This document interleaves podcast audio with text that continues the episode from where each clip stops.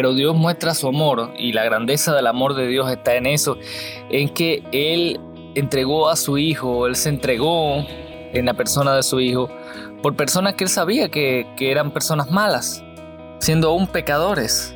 Él no esperó, Él no buscó ningún tipo de bondad en nosotros porque no la había.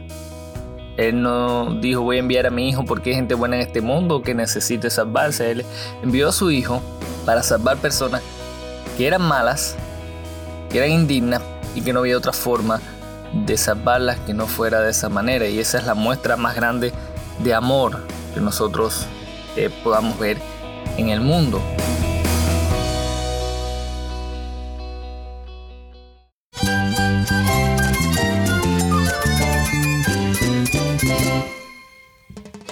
Es mi todo. Cristo es el Rey del universo, es quien guía nuestras vidas. Él es grande y amoroso. Él es real. Solamente Jesucristo es nuestro Señor y Salvador.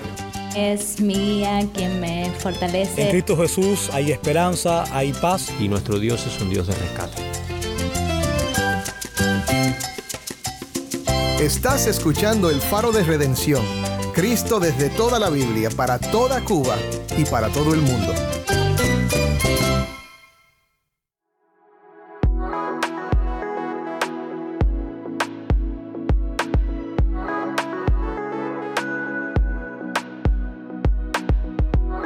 Hola, soy el pastor Dani Rojas, el nuevo director y locutor del Faro de Redención. Gracias por acompañarme hoy. Hoy continuamos con una nueva serie titulada La naturaleza del Hijo. Cuando hablamos del Hijo, estamos hablando de Jesucristo, la persona más importante de toda la historia. Vamos a mirar juntos varios pasajes de la Biblia que hablan de la naturaleza del Hijo de Dios y hablaremos con unos amigos acerca de la importancia de esta doctrina.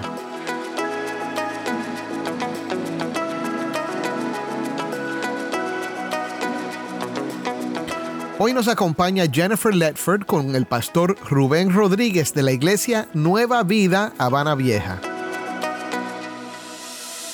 Nos ve como justos por la obra perfecta de Cristo. Y eso es de suma importancia para nosotros, entenderlo, comprenderlo, alabar a Dios por, por esa bendición, por, esa, por ese privilegio que nosotros tenemos, el cual no merecemos y que se nos ha sido otorgado por pura gracia.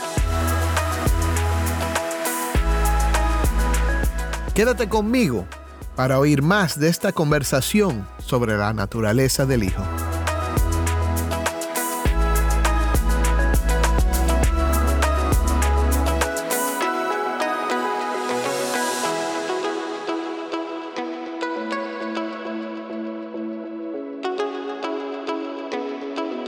Vamos ahora con nuestra productora de contenido cubana, Jennifer Ledford, en La Habana.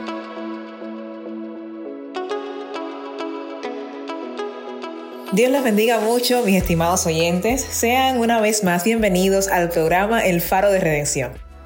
Yo soy Jennifer Ledford, les estoy hablando desde La Habana, Cuba, y estoy encantada de estar nuevamente con ustedes. Como ya saben, estamos conversando a lo largo de esta semana acerca de la naturaleza de nuestro Señor y Salvador Jesucristo.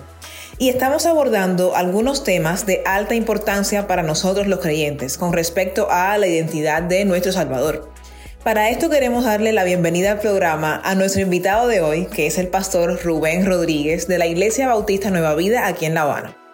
Muchas gracias, pastor, por su tiempo. Siempre somos muy bendecidos cuando usted nos acompaña en el programa para seguir creciendo en la fe y en el conocimiento del Señor. Y sin más preámbulo, yo quisiera lanzar ya mi primera pregunta.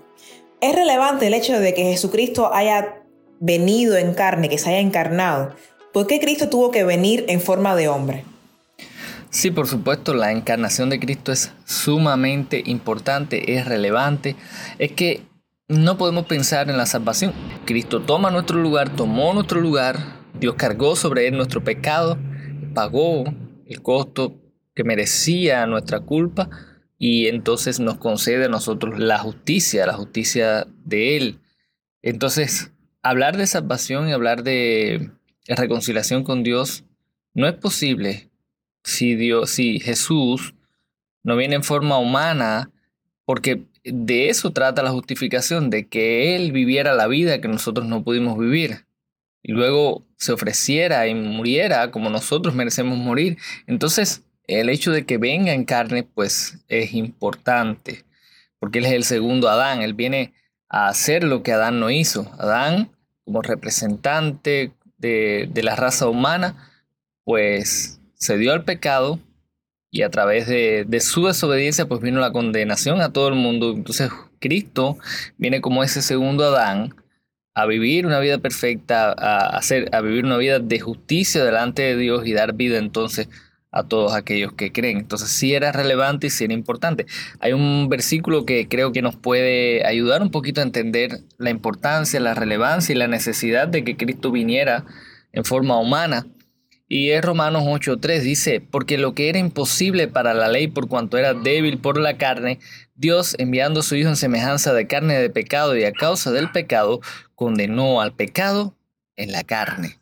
Entonces, ahí nos dice que había algo, había algo que era imposible para nosotros, que era eso, era imposible para la ley, lo que era imposible para la ley, ¿qué era lo que era imposible para la ley? Pues que nosotros pudiésemos vivir por ella, justificarnos, no podía justificarnos, ¿por qué? Por la carne, por el pecado que hay en nosotros, por nuestra naturaleza pecaminosa, somos incapaces de obedecer la ley de Dios de una manera perfecta y completa, entonces era imposible, entonces, ¿qué hizo Dios? Por eso Dios enviando a su Hijo dice que envió a su Hijo en semejanza de carne de pecado y a causa del pecado. Precisamente por esa razón Dios envía a su Hijo en semejanza humana, que es lo que significa semejanza de carne de pecado. No quiere decir que Cristo vino y que había pecado en Cristo. Alguno podría pensar si leyera algo como esto, pero no está diciendo eso, está diciendo en semejanza a nuestra naturaleza humana pecaminosa, pero sin, obviamente sin pecado, como dice la Escritura. Entonces vino esa semejanza para que Dios condenara el pecado en él. En él Dios condena el pecado. Entonces es importante porque Cristo viene a vivir la vida que nosotros debemos vivir. Cristo viene a hacer, a revertir lo que hizo Adán. Viene como el segundo Adán. El primer Adán fracasó, el primer Adán eh, no representó adecuadamente la raza humana, falló y dice la escritura que por su pecado todos fuimos condenados el pecado de la raza humana cayó en condenación. El pecado entró al mundo. Jesús viene entonces como el segundo Adán que viene a obedecer de manera perfecta al Padre, ser obediente hasta la muerte y hasta la muerte de cruz. Entonces sí, obviamente es muy relevante que Jesús viniera en carne. Por eso nosotros los creyentes, eh, y, creo que a través de, los tiempos, a través de los siglos, los creyentes han luchado por sostener tanto la humanidad como la deidad de Cristo. Creemos que Jesús es 100% hombre, 100% Dios. Ahora, ¿cómo funciona esta unión de estas dos naturalezas en la persona de Cristo? Hay cosas que nosotros no podemos explicar, escapan a nuestra mente, a nuestro entendimiento. Somos seres finitos con una mentalidad finita. No podemos explicarlo todo, pero sí podemos afirmar y creer lo que la Escritura enseña. Enseña que Cristo es 100% hombre y 100% Dios. Nosotros lo afirmamos y lo creemos entendemos que era importante que Jesús vino como un hombre y vivió como un hombre. ¿Cómo puede ser Cristo verdaderamente Dios y verdaderamente hombre y aún sin pecado? Si el pecado es intrínseco a la naturaleza humana, ¿cómo conciliamos todas esas partes? Esta es una excelente pregunta. ¿Cómo puede Cristo ser verdaderamente Dios y verdaderamente hombre? ¿Cómo se puede ser 100% hombre y 100% Dios. ¿Y cómo es posible que Él sea sin pecados? Y pues eso es parte de la naturaleza humana, es intrínseco en la naturaleza humana. Una pregunta muy, muy interesante. Para ello tenemos que entender que el pecado se hereda, el pecado lo recibimos a través de, de nuestros padres. Cuando Dios creó al hombre, cuando creó a Adán y Eva, dice la escritura que los creó a su imagen y semejanza. Luego del pecado, pues entonces Adán y Eva eh, engendraron hijos a su imagen y semejanza, ya no a la imagen y semejanza de Dios, eh, sino a la imagen y semejanza de Eva. O sea, eh, la idea es que ellos engendraron hijos como ellos, con una naturaleza pecaminosa. Y eso obviamente parte de nuestra naturaleza está ahí. Nuestra naturaleza, pues todos venimos a, a este mundo como personas pecadoras. Eso es una realidad que nosotros los creyentes creemos y afirmamos a, todas luces. Entonces, ¿Cómo Cristo puede ser hombre y, y ser sin pecado? No es tan complicado, es interesante, pero no es tan complicado de entender si nosotros comprendemos que Jesús no vino al mundo como vienen todos los niños. Porque la escritura nos enseña que Cristo se encarnó, que vino a este mundo y que nació de la Virgen María, pero Él no fue concebido de la manera que son concebidos los seres humanos. Entonces, no es tan complicado y si alguien intenta pues o tropieza con esto, realmente por su propio por su propio corazón rebelde, por su propio corazón contrario a Dios, pero no porque sea difícil de, entender. Cuando a María se le da el anuncio del nacimiento de, Jesús, el ángel le dice que ella concebiría en su vientre y que daría a luz un hijo que le llamaría Jesús, y que sería grande y que sería llamado Hijo del Altísimo, y el Señor le daría el trono de David, su padre, y reinaría sobre la casa de Jacob para siempre, y que su reino no tendría fin. María duda y le pregunta cómo puede ser eso porque ella no ha conocido, no había conocido varón, o sea, cómo iba a engendrar si ella no había tenido ningún tipo de relaciones sexuales con ningún hombre. Entonces, ¿cómo eso iba a ser posible? Y el ángel le respondió que eh, el Espíritu Santo, escuchen esto, el Espíritu Santo vendría sobre ella, el poder del Altísimo la cubriría con su sombra, por lo cual el santo ser que nacerá sería llamado Hijo de Dios. Como Jesús es humano y es sin pecado porque Él no es engendrado por los hombres, por los seres humanos, es engendrado por el Espíritu Santo. María fue un instrumento en cuyo vientre Dios, de alguna manera, hizo posible la encarnación de su Hijo. Entonces, no es tan complicado. A veces nosotros, voy a poner una ilustración no sé quizás si sea la más apropiada, pero puede, quizás pueda aclarar un poquito. Hoy en día se habla mucho, se usa mucho esto de los vientres de alquiler y yo no voy a hablar eh, de si es moral o no es moral, adecuado o no adecuado, si yo lo veo correcto o no correcto, ese no es el tema acá. Pero son personas que por alguna razón no pueden, una mujer que no puede tener un hijo, entonces ese hijo, y perdonen que no conozca mucho los términos médicos, pero a, a través de un proceso a un proceso científico, pues he puesto esa semillita, ese embrión dentro de, de, esa, esa, otra persona para que el niño crezca y se desarrolle dentro de sí, pero no es su hijo. No porta su genes, no porta ninguna de sus características porque no es su madre.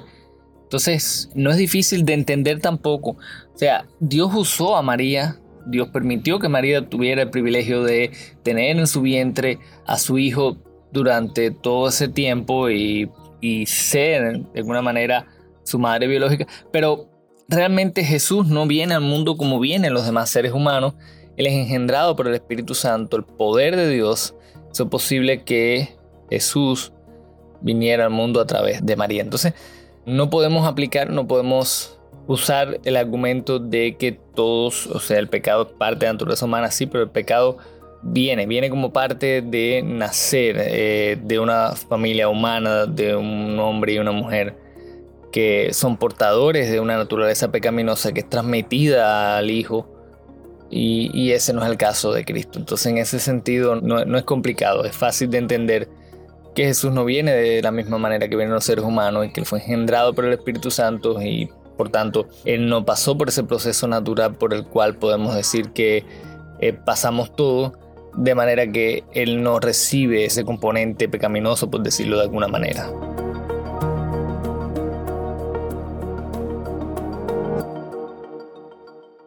¿Por qué la expiación sustitutoria de Cristo, es decir, el hecho de que Cristo haya tomado nuestro lugar en la cruz, es de esencial comprensión para los cristianos?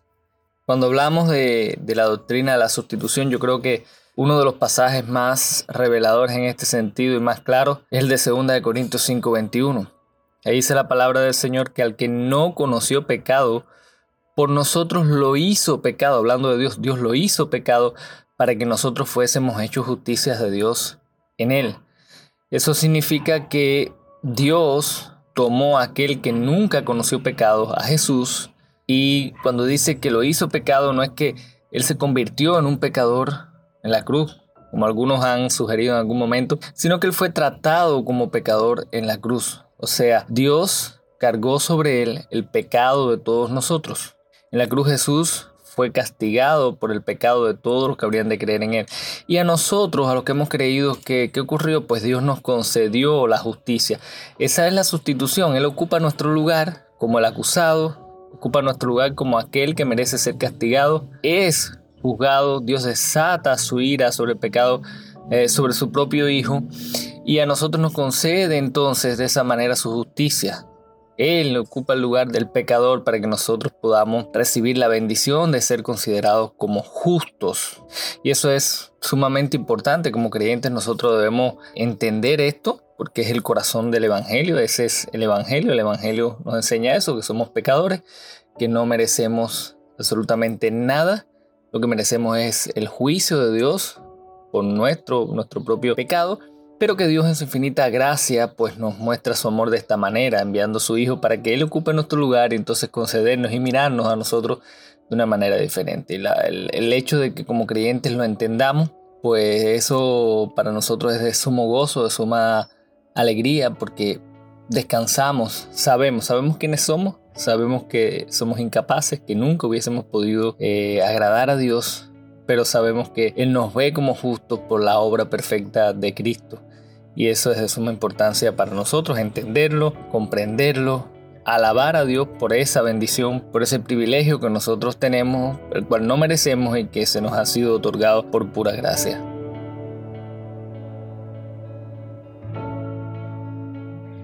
Sería racional pensar que la muerte de Cristo en la cruz fue un acto de crueldad por parte de Dios. Bueno, la respuesta a eso es un rotundo no. Realmente es curioso porque en estos días yo estaba leyendo algo y, creo que entre las cosas que estaba revisando vi que alguien en algún momento se refirió a la encarnación de Cristo como un acto de, crueldad. De hecho, lo mencionó como el primer acto de abuso infantil registrado de Dios hacia su propio Hijo, enviarlo a un mundo donde venía con el propósito expreso de padecer y de sufrir. Pero eso es contrario a todo lo que la misma escritura enseña, porque la Biblia no nos presenta la entrega de Cristo como un acto de crueldad, sino como un acto de, amor y de amor sin precedentes. Uno de los pasajes que a mí me gusta mucho y, y que lo deja claro es Romanos 5.8 eh, y ahí dice, mas Dios muestra su amor para con nosotros en que siendo aún pecadores, Cristo murió por nosotros. Y si leemos un poquito más arriba, por eso vemos por qué es, ese, es una muestra de amor. Dice, ah, antes, ciertamente apenas morirá alguno por un justo, con todo pudiera ser que alguno osara morir por el bueno. Eso es lo que normalmente ocurre, nadie moriría, nadie entrega su vida por alguien que no lo considere justo, digno de su padecimiento. Pudiera ser, dice Pablo, pudiera ser que alguien osara morir por el bueno.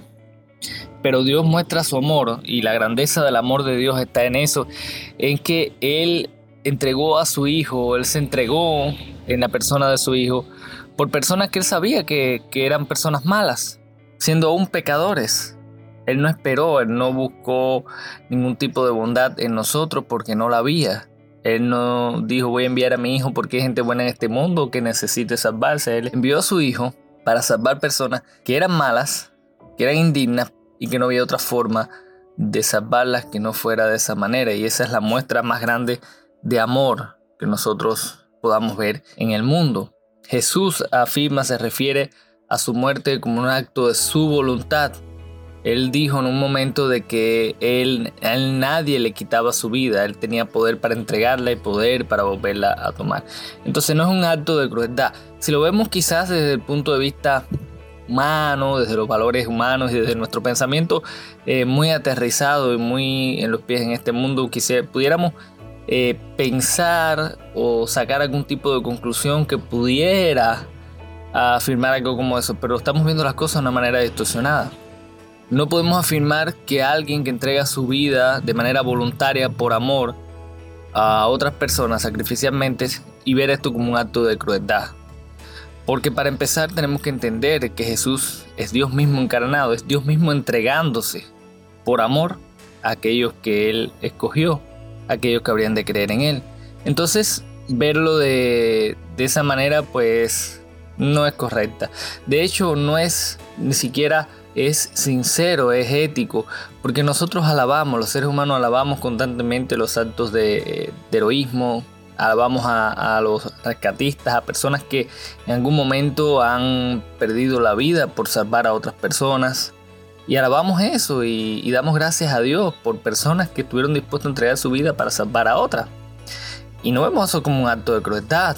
No decimos que el gobierno fue cruel al enviar a estas personas o que su jefe en el comando de rescatistas fue una persona cruel que los mandó a la misión. No, se reconoce, se reconoce eso como algo valioso, como algo digno de, alabanza. Eh, entonces es insincero de, muchas personas, pues entonces venir en un ataque eh, frontal al, al, cristianismo y decir, bueno, eso fue un acto de crueldad de entregar al hijo, no es un acto de amor un acto de amor que no tiene precedente y damos gracias a Dios por, por su sacrificio, por su entrega, porque nos revela y nos muestra el gran amor de Dios para con nosotros.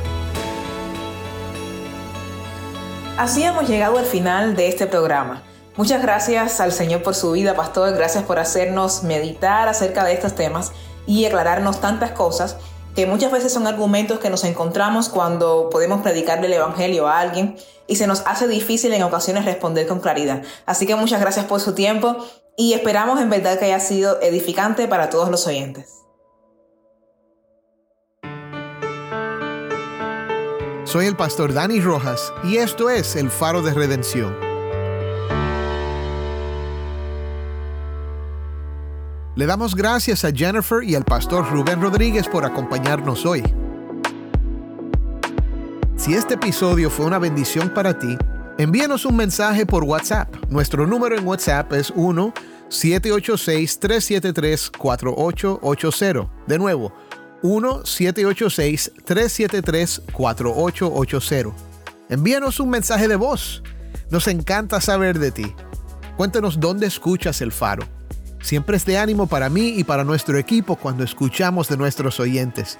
Estamos agradecidos por ustedes y oramos por ustedes diariamente. Este podcast cuenta con el apoyo de muchos donantes generosos que comparten el mismo deseo que nosotros de que este programa sea un obsequio de amor para la iglesia en Cuba. Si estás escuchando este podcast fuera de Cuba, te pido que por favor consideres hacer un donativo a la obra de este ministerio. Para hacer tu donativo, puedes llamar a las oficinas de Haven Ministries en los Estados Unidos llamando al número 1-800-654-2836. De nuevo, nuestro número en los Estados Unidos es 1-800-654-2836. O puedes visitar la página web elfaroderedención.org diagonal donar. De nuevo, nuestra página web, elfaroderedención.org, diagonal donar. Gracias por tu apoyo a este ministerio y que Dios te bendiga con su gracia.